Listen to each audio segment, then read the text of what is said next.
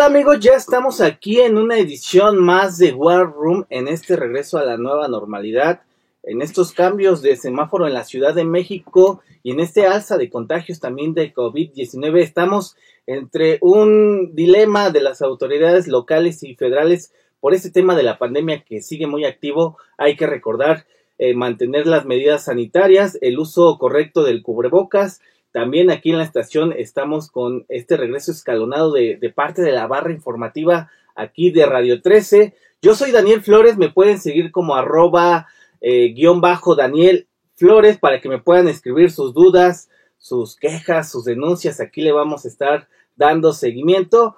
Y bueno, hoy vamos a tocar eh, un tema muy especial. Me da gusto aquí darle bienvenida a los talentos, a estos eh, a estas personas que están haciendo algo diferente pese a la pandemia. Muchos han comentado que es un área de oportunidad y bueno, le agradezco mucho los minutos aquí que se está presentando a Andrea Viridiana Rostro Olvera que nos viene a presentar su libro que ahorita vamos a hablar. ¿Cómo estás, Andrea? Hola, Dani, ¿cómo estás? Muy bien, muchas gracias. Gracias por la invitación. Estoy muy contenta y muy feliz de compartirles y compartir aquí en tu estación muchos eh, eh, proyectos. Uno de ellos lanzamiento del libro. Buenísimo, pues aquí lo pueden ver, se llama, ella está lanzando, lanzó hace unas, ya unas semanas, ¿verdad? Sí, unas semanas. Buenísimo. La fascinación del mal oscurece el bien. Este libro que lo pueden consultar aquí y ahorita nos va a brindar las redes sociales para que lo puedan comprar, para que lo puedan consultar. Acuérdense, audiencia, muy importante apoyar al talento mexicano, a estos emprendedores que desde diferentes áreas están pues tratando de mover al país en esta reactivación económica. Y bueno, Andrea, para no echar tanto choro a nuestra audiencia, cuéntanos de qué va el libro. Sobre todo, a mí me gusta recalcar mucho en el tema de estos lanzamientos. A veces puede ser complicado, pero a ver, ¿cuál fue el proceso? ¿Cómo fue que se te ocurrió? Y, bueno, también para que lo puedan consultar ahí. Claro, mira, el libro, el tema central es el exorcismo. Eh, la inspiración fue muchas veces el que yo veía una película y me generaba muchísimas dudas, eh, diversos procesos, procedimientos que se llevaban a cabo en un exorcismo. Entonces dije, ya llevo varios años investigando el tema, leyendo sobre el tema, y aparte basado en experiencias muy personales y de gente muy cercana a mí, inclusive eh, siendo mi mamá, este, pues dije, tengo mucho material, mucha historia, muchos eh, complementos, muchas bases para poder sacar algo, escribir algo. Entonces fue como se dio el, libro. El tema central es Dios, el demonio y el exorcismo. Y, eh, como te decía, basado en las películas que nosotros vemos muchas veces como El exorcismo de Millie Rose, El exorcista, series muy importantes como eh, El exorcista que está en en alguna de las plataformas. Este, también como El Conjuro, El Rito, todo ese tipo de películas que manejan el exorcismo, eh, visto desde el lado católico, porque la mayoría lo ve desde la, este, se, va del lado católico. religioso. Exactamente. Entonces yo dije, ah, pues ahí hay mucho material en el que yo a través de una novela, porque es una novela, La fascinación del mal oscurece el bien, es una novela que te narra experiencias del personaje, de los personajes principales, que es eh, el abuelo Frank, le narra a su nieto Saúl diversas experiencias que él tuvo a lo largo de su vida conforme a los eh, exorcismos.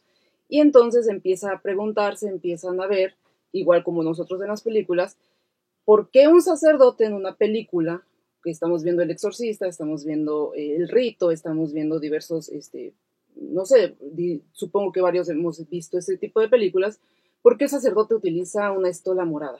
¿Qué poder tiene o para qué lo hace? Más allá de los simbolismos religiosos, ¿no? O por qué el agua bendita, ¿qué poder tiene el agua bendita? ¿O qué, para qué la usa el sacerdote? ¿Por qué la echan? ¿O solo es por, por hacer un efecto? ¿O cómo? Entonces, diversos simbolismos que utilizan dentro del rito católico eh, en los exorcismos, yo intento darles un panorama, una visión que se utiliza en diversas películas o porque hay gente que hace exorcismos y, no están apegados a una religión o diversas preguntas que nos vamos haciendo. Yo intento darte una respuesta en este libro y se me hace un poco interesante.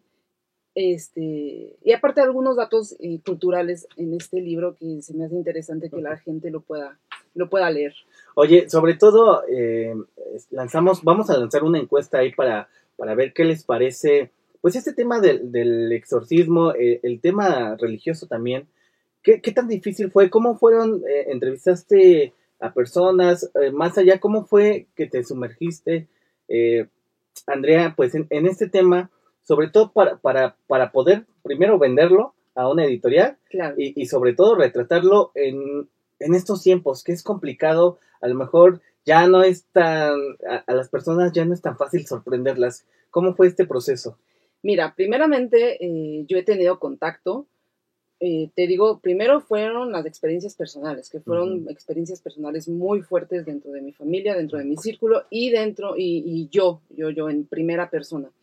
Segundo, he tenido contacto con gente especialista en el tema, que esto viene siendo sacerdotes de exorcistas que se dedican al ministerio, porque hay que recalcar que dentro de las religiones, hablando catolicismo, cristianismo o de cualquier otra religión, algunos creen, otros no creen, otros creen que el demonio solo es metáfora y todo es válido, todo es válido porque cada uno tiene su percepción, su criterio y su forma de pensar.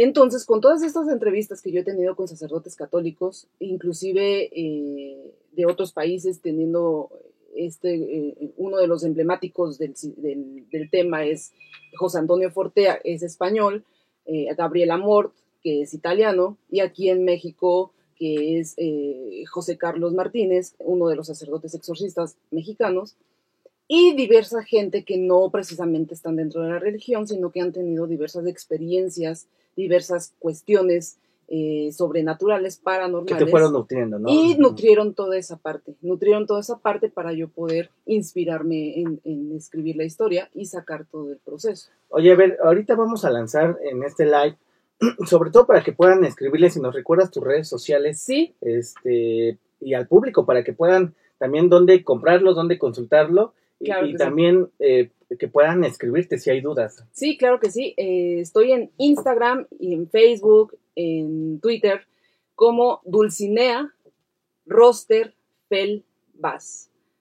Dulcinea Roster Pel Bass. Me pueden encontrar en mis redes sociales, ahí me pueden eh, escribir y también en la página del libro que se llama La fascinación del mal oscurece el bien. Ahí también para que le puedan escribir a Andrea. Y bueno, me gustaría también tocar el proceso. ¿Cómo fue que fue, fue difícil, sobre todo porque hemos tenido aquí autores de diferentes editoriales, Andrea, y, y nos comentan que fue complicado buscar, acercarse, y bueno, el lanzamiento también a veces resulta tortuoso. ¿Fue, fue el caso? ¿Cómo te, ¿Qué te ha dicho la gente también? Eh, la gente le ha gustado, ha tenido aceptación. Eh, el proceso, el proceso fue un poco complicado. Yo lo, yo lo empecé a escribir en enero de 2020 y lo terminé de escribir en abril de 2020. Fueron cuatro meses de proceso, pero sí fue un proceso en el que... O sea, te tocó pandemia. Me tocó pandemia, exactamente. Fue un proceso en el que dije, pues no se puede hacer nada, no se puede salir. Dediqué casi todo mi tiempo a escribir el libro me clavaba todas las noches, a veces no me paraba ni de la computadora porque eh, hay veces en el que tienes tú una idea y si te distraen o te separas de la computadora se te va, entonces nada más llevaba mi sándwich a la computadora, mi vaso con agua, mi vaso con refresco y ahí estaba yo proyectando todo lo que se me venía en mente y, y, tratar de hilar todas las, las ideas porque una de las metas de un libro es que sea organizativo, sea entendible para el lector, genera esa expectativa en, que el lector intente de pasar de página claro. y, le genere interés. oye, sobre todo en un país, en una ciudad en donde no se lee tanto. Claro. ese es el, gran reto, yo creo que para los escritores, tú que te estás estrenando, eh, sobre todo en, un, en un país en donde no se lee, digo, lamentablemente. Así es. Pero bueno, eh, también creo que ese es el gran reto. Tú eh, los felicito mucho, sobre todo por, por esos obstáculos que llegan a, tener. Y bueno, a, ver, va a haber segunda parte, ¿qué sigue para Andrea? Eh, ¿Vas a dedicarte de lleno en esto o, fue más o menos para, para pues sí, eh, como una experiencia que querías tener? realmente desde niña sí he tenido mucho la intriga, la intención de dedicarme a escribir. Eh, el libro lo pueden, eh, contestando una de tus preguntas, lo pueden encontrar. Ya se nos estaba olvidando lo más importante. este, ahorita, conmigo, yo soy la distribuidora del de, libro en físico y también se puede encontrar en Amazon. Este, ahí lo pueden buscar a través del nombre de la autora, Andrea Rostro, o con el nombre del libro, La fascinación del mal oscurece el bien. Ahí lo pueden encontrar en Amazon, se lo descargan, lo leen y está súper digerible. O sea, lo terminas en 3, 4 días y... Ah, de volada, ¿no? Sí, sí. Ah, muy bien. Oye, a ver, también entrando un poquito en, en tema, ya tuvimos la oportunidad, si no mal recuerdo ahí, sino que el productor me regañe, el año pasado, mentira, el año antepasado, porque estuvimos en pandemia, a, a unos padres, ahorita retocando, retomando, perdón, ya me estoy acá trabando, retomando el tema de, de los sacerdotes, eh, hay, hay un estudio ahí que me comentaba ahí, en donde me dice cada vez, y sobre todo la generación millennial, que creo que por aquí andamos varios, cada vez creen menos en, en, la religión, cada vez son más incrédulos, cada vez es un poco más eh, en este sentido de sorprenderlos, sobre todo por esta exposición de contenidos, claro. Eh, de películas, de, de, de literatura. Eh, ¿Cómo ves ese tema? Es, vamos para una cultura en donde es tanto el bombardeo de información que ya nada nos mueve? Es, sí, creo que el bombardeo de información ha sido un tanto negativo en estas nuevas generaciones, independientemente si seas católico, cristiano o seas de la religión que sea, creo que se han perdido muchísimas cuestiones eh, de valores, esa cuestión de creer en algo, de creer que tú puedes hacer algo. Importantísimo. Importante, claro. Entonces, sí creo que se ha perdido y se ha desviado el camino, independientemente de alguna religión, sí se han perdido diversos valores morales, eh, éticos, creo que ya nos hemos eh, llevado por un camino en el que soy yo y salgo a como pueda y pisoteando a los demás, insultando a los demás y no dando esa parte de solidaridad que debemos tener con nuestros eh, semejantes, esa empatía. Entonces creo que debemos retomar esa parte, hacer una introspección, análisis y llevar esa cuestión a ser una mejor persona, independientemente de lo que seas. Este libro, ¿qué te deja después de que lo retomas? Me comentas que te pusiste a escribir para, y, sobre todo, eh, insisto en esta parte, André, eh, es complicado sobre todo por las distracciones que del WhatsApp, que, que luego la pareja o la familia, y el trabajo, independientemente, ¿no? Porque no te dedicas al lleno, sobre todo en un inicio. Eh, ¿Qué te deja de aprendizaje? Sobre todo este libro, ¿qué te, qué te lleva sobre todo pues esta parte que al final se ve representada este trabajo pues aquí como lo estamos viendo y sobre todo em, ¿qué sigue? Eh, ¿Qué sigue?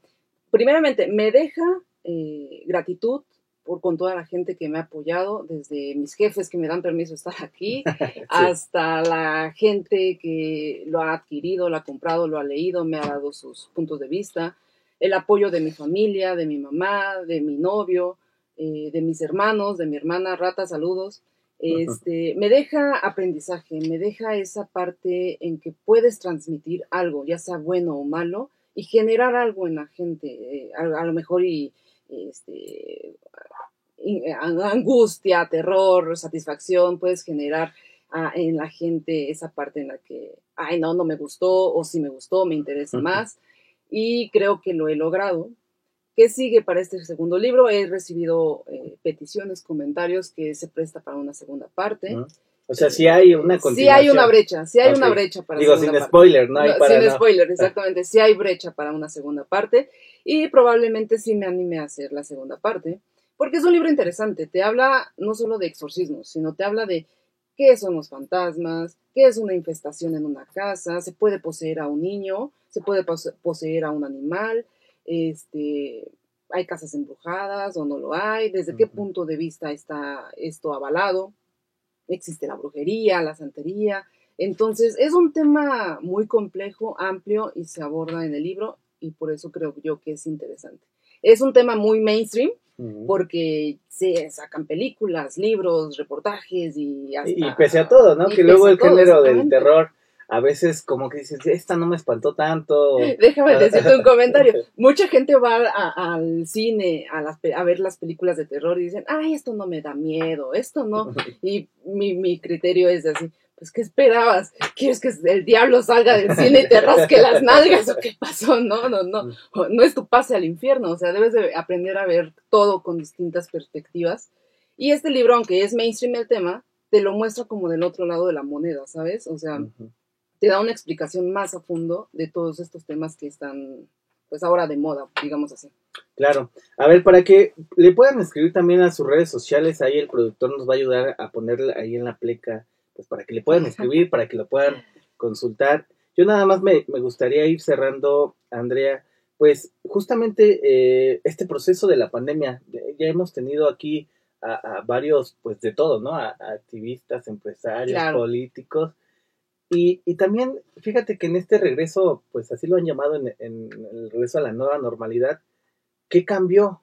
Sobre todo eh, de manera personal, eh, tú también en, en, este libro, y obviamente estas dinámicas, sobre todo para, para el lector, para los usuarios, tú como persona, ¿qué fue lo que notaste ya en una, pues en una autocrítica también?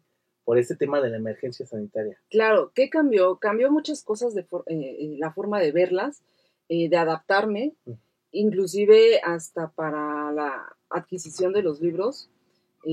fue un poco complejo por el tema que estamos pasando, pero también observé que hubo interés, y hubo interés en, los cercanos, en los no, no tan cercanos, de, yo creo ya estaban tan aburridos, estamos tan aburridos de seguir una cuarentena, seguir medidas estrictas y pues darles algo en lo que se puedan distraer, creo que fue algo benéfico y observé que sí nos tuvimos que adaptar en muchas situaciones, pero eh, ofrecerles algo, algo nuevo, por así decirlo. Que, no solamente sea TikTok, digo, está muy divertido, ¿no? Pero, pero fomentar la, la lectura también, alimentar pues la mente es importantísimo, ¿no? Sobre Totalmente. todo porque está, estamos en casa, seguimos pues en este confinamiento muchas personas y, y bueno, pues nada más, no me queda más que agradecerte, Andrea.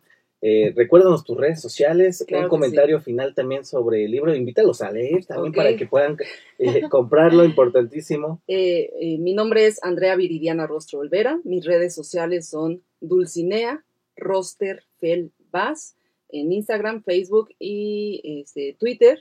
Y como comentario final, yo los invito a leer. Es una de las sensaciones más emblemáticas que te puedes encontrar. Creo que eh, el leer es adentrarte a un mundo nuevo en el que tú puedes generar tu criterio, tu perspectiva y tu crítica. Y te ayuda a saber de inmensidad de cosas de manera cultural. Hasta un libro del más chafita que todo, alguno pueda este, catalogar, te enseña algo, siempre te deja algo. Aunque tenga faltas de ortografía, te enseña a escribir. Y ahí va una coma. Entonces, yo los invito a que adquieran el libro de la fascinación del mal, oscurece el bien. Es una perspectiva de los exorcismos, de eh, lo paranormal, sobrenatural, y es muy interesante el tema. Buenísimo. Andrea, pues no me queda más que agradecerte también por la presentación, por haber venido ahí para que puedan consultar sus redes sociales. También no olviden de seguir las redes sociales de Radio 13 Digital, tanto en Facebook como Twitter. También escríbanme, a las redes personales para que me puedan hacer llegar sus denuncias, sus quejas y sus comentarios como arroba Daniel-17 Flores. Esto fue War Room. Nos vemos hasta la próxima. Gracias.